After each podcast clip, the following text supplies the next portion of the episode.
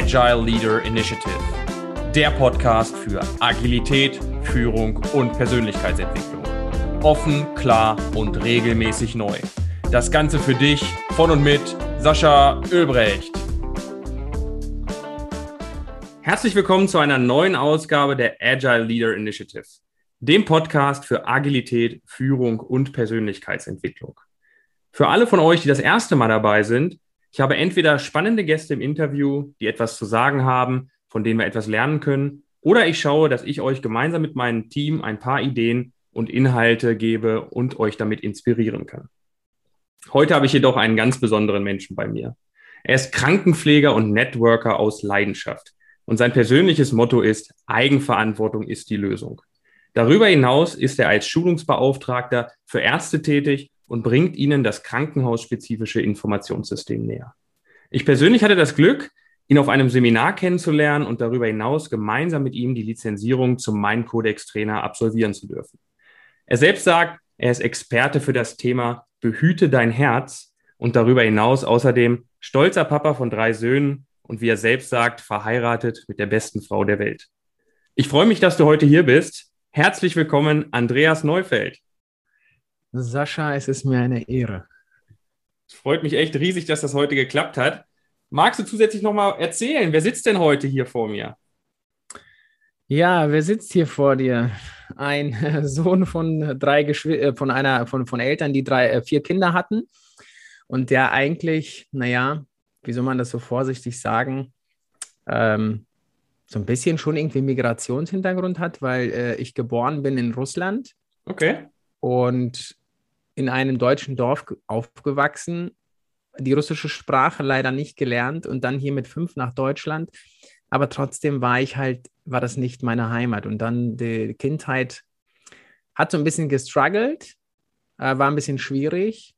Ähm, und dadurch muss man sagen, haben sich so ein paar Dinge einfach eingeprägt auch, ähm, weil wir haben dort ein ganz anderes Leben geführt in Russland und dann hier, die Eltern prägen dich natürlich ein bisschen mit, mhm. ne? das mhm. wissen wir ja. Und dadurch hatte ich schon auch, ja, sagen wir mal, viele Blockaden oder viele Begrenzungen in meinem Kopf, ähm, mhm. nicht so viele Möglichkeiten. Ja. Sagen wir mal, das Limit war ein sehr guter Angestellter, ähm, war so, das, das wäre toll, mhm. weißt du. Und dann sind viele Dinge in meinem Leben passiert und Heute bin ich äh, auf einem Weg, wo ich sage, krass, krass, krass. Und solche Leute wie dich lernt man nur kennen, wenn man sich die Chance gibt, sich zu entwickeln. Das kann ich sehr gerne nur zurückgeben, Andreas.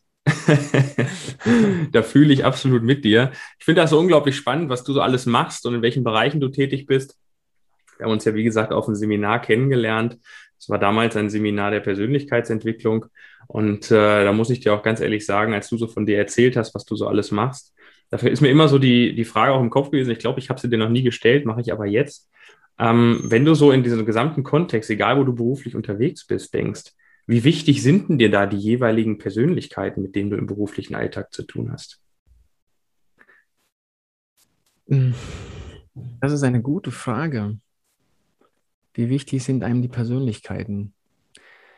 Ähm, extrem wichtig, weil ähm, durch, meine, durch meinen Werdegang, ähm, also sehr sozial und größere Familie, auch große Verwandtschaft und dann in diesen Pflegebereich hinein, dann geht, ist die Persönlichkeit für dich immer dann natürlich der Fokus. Ist, du konzentrierst dich in dem Moment natürlich nur auf den einzelnen Menschen. Mhm. Und wenn ich jetzt so Revue passiere, so die letzten Jahre und überlege, so diese letzten 20 Jahre im Gesundheitswesen, und mit dem Wissen, was ich jetzt habe, dann erklären sich sehr, sehr viele Dinge, die ich damals noch nicht verstehen konnte. Warum reagieren Patienten so unterschiedlich auf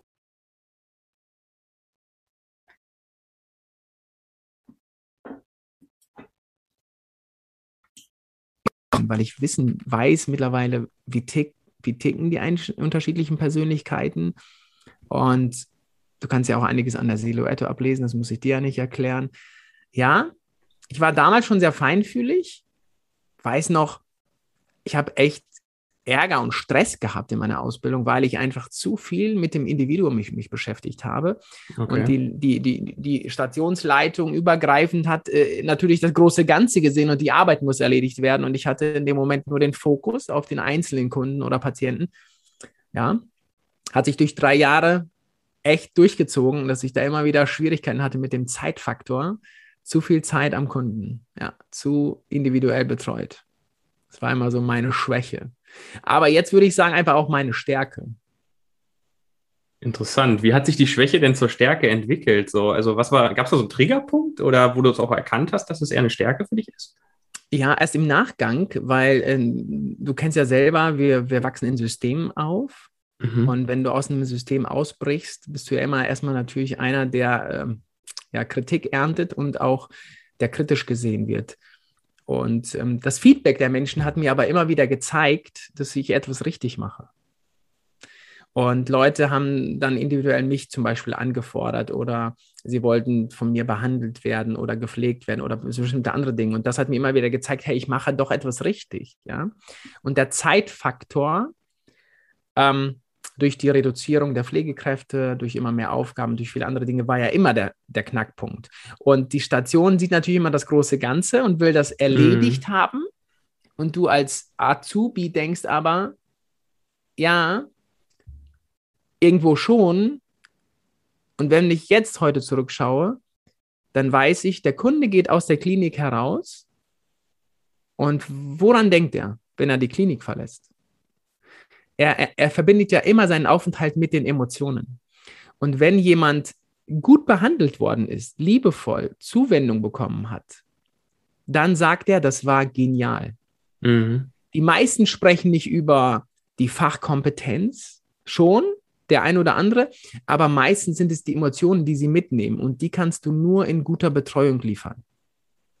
Und wenn du da etwas steigern willst, dann machst du eine individuelle gute Betreuung nimmst dir Zeit für den einzelnen Kunden. Und da habe ich gemerkt, es ist eigentlich immer nur ein Gewinn.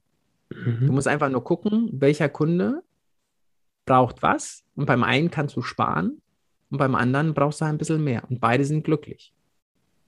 Ich finde das unglaublich spannend, wie du das gerade darstellst. Ähm, wenn ich so deine Rolle zum Beispiel im Krankenhausumfeld da sehe, da, da erkenne ich viele Parallelen zu dem wieder, was ich auch mit guten Führungskräften in Verbindung bringe.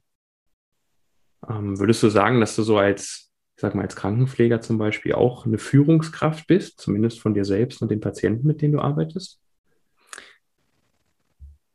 Ich glaube, also ein Stück weit immer, wenn du examinierst, also wenn du deine Ausbildung abgeschlossen hast, mhm. du, trägst du immer ein Stück weit Verantwortung natürlich entweder als Schichtleitung oder als Teamleitung oder auch für deine Schüler, aber im Schließlichen mhm. endlich natürlich auch für deinen Patienten. Und das sind immer mehrere. Und da musst du natürlich wissen, wie manage ich, wie manage ich jetzt meine acht Stunden mit meinen 15 Patienten. Ich mhm. weiß, was zu tun ist. Und dann kommt natürlich das Individuelle dazu. Und dann musst du natürlich schauen, ähm, wie, wie komme ich, wie werde ich dem gerecht? Und wo mache ich Abstriche und, und, und wo nehme ich mir Zeit. Und das musst du jeden Tag neu entscheiden. Und vor allen Dingen musst du das im Alltag immer neu entscheiden, weil es kann ja immer eine Situation kommen, die dich herausfordert.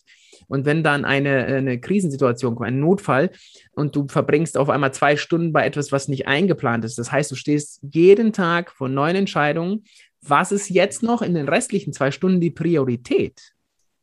Erstens für den Kunden natürlich, und zweitens dann natürlich auch für mich, weil du willst ja auch nach Hause gehen und irgendwie auch sagen, mhm. ja Mensch, war okay, war gut. Ja, der Tag war gut. Aber wenn du natürlich den Patienten da aus dem Fokus lässt, dann kommst du ordentlich ins Struggeln. Oh, ich sehe so viele Parallelen. Ich habe mir das heute echt erhofft, muss ich dir echt sagen, weil ich rede ja, ich rede ja viel über das Thema Agilität und viele, die sich mit Agilität auch im Projektmanagement-Kontext auseinandersetzen, die wissen, dass es auch immer darum geht, bei unglaublich vielen Anforderungen, die ich nehmen wir mal so einen Tag, ne, unglaublich viele Anforderungen, die ich jetzt über so einen Tag habe, geht es immer darum, nicht zwingend zu priorisieren, was ist jetzt am dringlichsten, sondern auch zu gucken, wo erzeuge ich den größten Mehrwert für den Kunden. Und wenn mhm. du eben sagst, du hast 15 Patienten am Tag, wo wir natürlich nicht an einem Objekt, an einer Sache oder an einem, ich sag mal, an der Software, wo wir entwickeln, denken, sondern wirklich mit Menschen arbeiten, da finde ich es sehr interessant zu beleuchten, wie du da diese, diese Priorisierung findest. Weil du willst ja auch keinen vernachlässigen, ja. aber der eine, wie du schon sagst, braucht ja eben mehr, der andere weniger. Und trotz allem ist das Ziel für den Tag, diese 15 glücklich zu machen. Ja. Diese, diese 15 so gut zu betreuen, dass sie, wie du es gerade gesagt hast, auch dieses Gefühl haben, sobald sie dann nicht mehr bei dir sind und dich quasi verlassen, zu sagen, okay, das war wirklich gut, das war genial. Ja. Wie, wie, wie ja. machst du das? Ist das intuitiv? Sprichst du dich da ab? Ist das aus einer Zusammenarbeit mit Kollegen? Ist das aus Erfahrung? Ja, also das ist schon, ähm, also ich möchte schon ein Stück weit behaupten, dass ähm, dein, dein Leben bis dahin, wie so alles im Leben, finde ich, äh, eine große Rolle spielt. Und wenn du, ähm, also ich, ich, ich kann das nur für mich sagen, also mein Leben mit, ich hatte Geschwister, ich hatte eine große Familie, ähm, wir haben christliche Werte geprägt und mhm. ähm, dieser ganze Weg, immer nicht nur alleine auf dich zu gucken, sondern auch auf deine Familie und auf deinen Nächsten, der prägt dich schon ein Stück weit. Und ich möchte auch schon manchmal sagen, wie soll ich das sagen? Also du hast ja auch Werte und äh, mhm. diese Werte bestimmen häufig dein Handeln. Und ähm, es macht schon der eine besser und der andere nicht so gut. Und häufig, ich glaube, das fühlt man, also man, wenn man manchen Menschen begegnet, dann hast du ja ganz häufig ganz schnell im ersten Moment so das Gefühl, voll der Herzensmensch. Und diese Menschen können, haben ja auch kein Problem, dich gleich irgendwie zu drücken, beziehungsweise du hast so ein, wie soll ich das sagen? Die, wir waren letztens, ein kleines Beispiel, wir waren jetzt letztens mit einem Kumpel im Restaurant essen und da die zwei, äh, die zwei, die das Geschäft geführt haben, der eine, ähm, das war ein, ähm, ein Kurde, und mhm. du hast bei ihm gemerkt, ist so ein empathischer Typ, so ein liebevoller, der hat seine Kunden zwischendurch so auf den Rücken gestreichelt, ja, so, also hatte nicht diese Distanzangst äh, und hat dadurch sehr viel Harmonie versprüht in diesem ganzen Restaurant. Und weißt du, so, wenn du sowas siehst, dann, dann ist auch gleich eine ganz andere, wie soll ich mal, Atmosphäre da.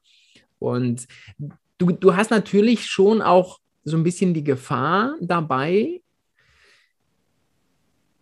das Größere aus dem Blickfeld zu verlieren, wenn du so sehr stark äh, auf das Individuum eingehen möchtest. Mhm, mh. Aber die Kunst ist natürlich dabei, wirklich äh, im Team zu kommunizieren und auch zu schauen, äh, wer hat welche Kompetenzen gerade und reicht es vielleicht aus, dass vielleicht zum Beispiel jetzt mein Lehrling im zweiten Lehrjahr äh, zu dem einen Kunden geht, der braucht da zwar etwas länger, aber das ist genau der Kunde, der diese Zeit braucht und du kannst in der Zeit vielleicht zwei, drei andere glücklich machen, die nicht so viel Zeitaufwand brauchen. Ja, oder auch, wo du weißt, da sind etwas äh, Kunden, die etwas anspruchsvoller sind, weil die mehr Fachwissen wollen, dann schickst du da keinen Schüler hin, sondern gehst lieber selber, weil du das ähm, in einer kürzeren Zeit erledigen kannst.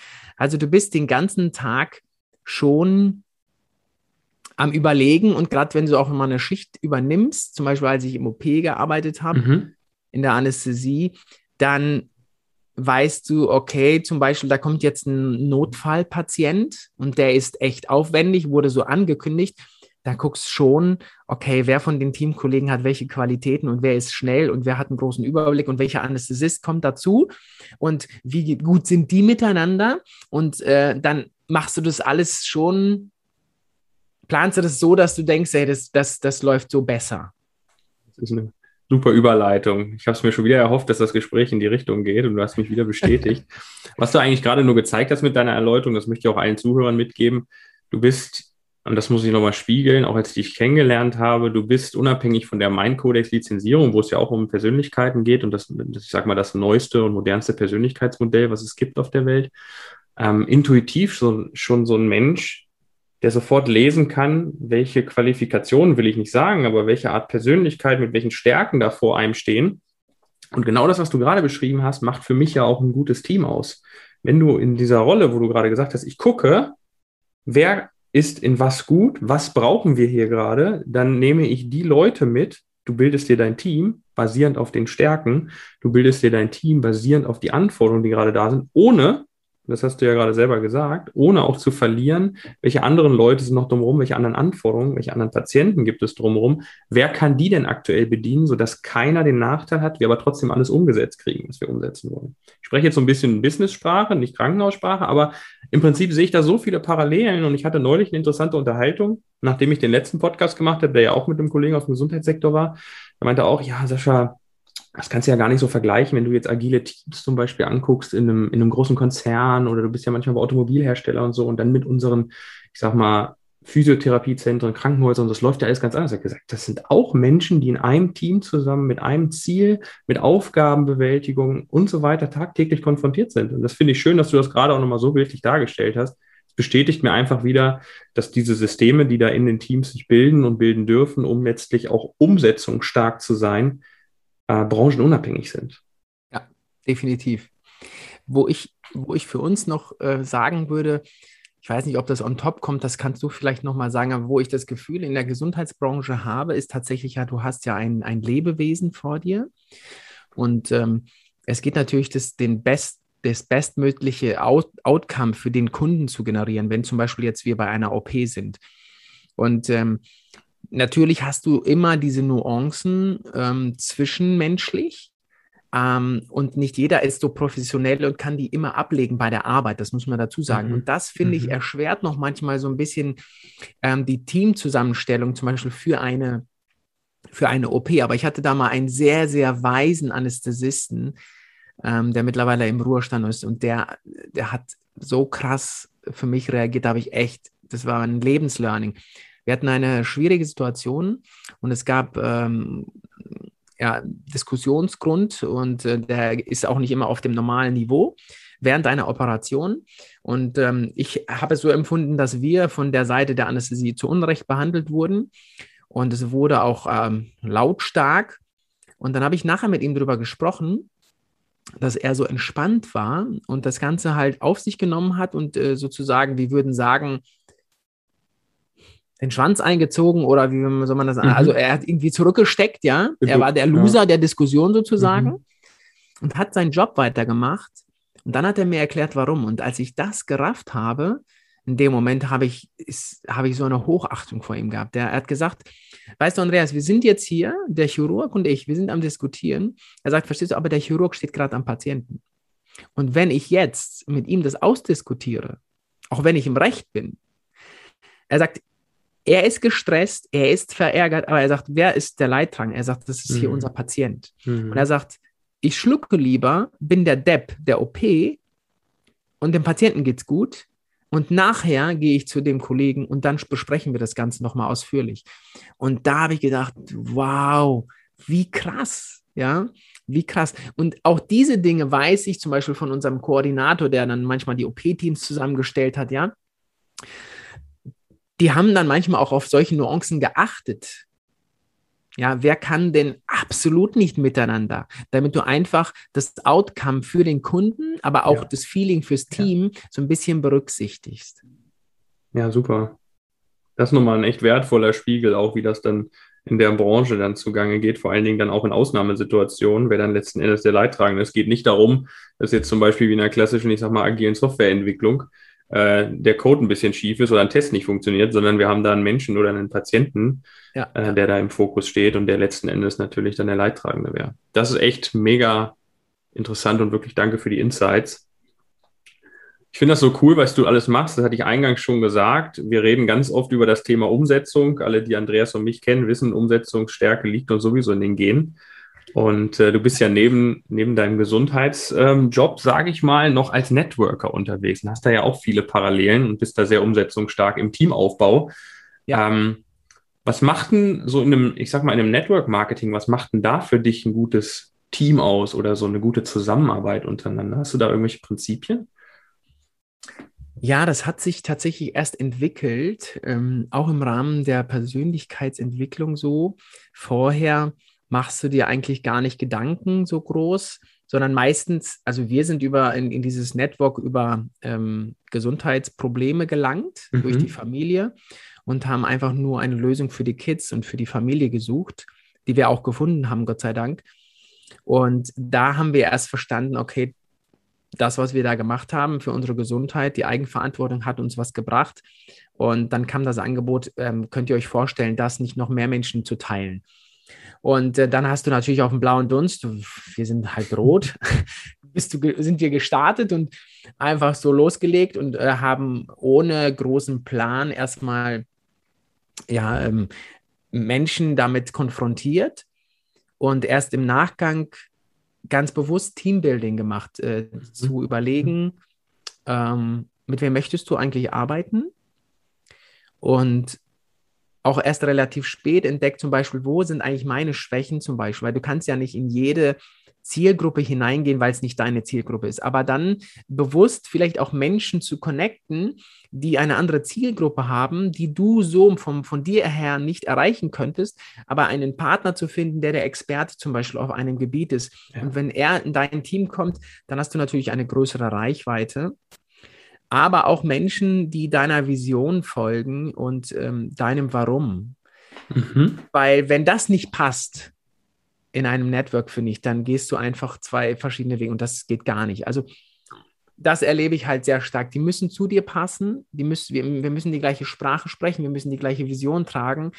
Weil wenn ich jetzt nur jemanden in meinem Team habe, der nur Kohle machen will und nur das, den Dollar oder den Euro sieht, ja, ja. dann werden wir einfach nicht zusammenkommen, weil äh, ich eine andere Motivation dahinter habe.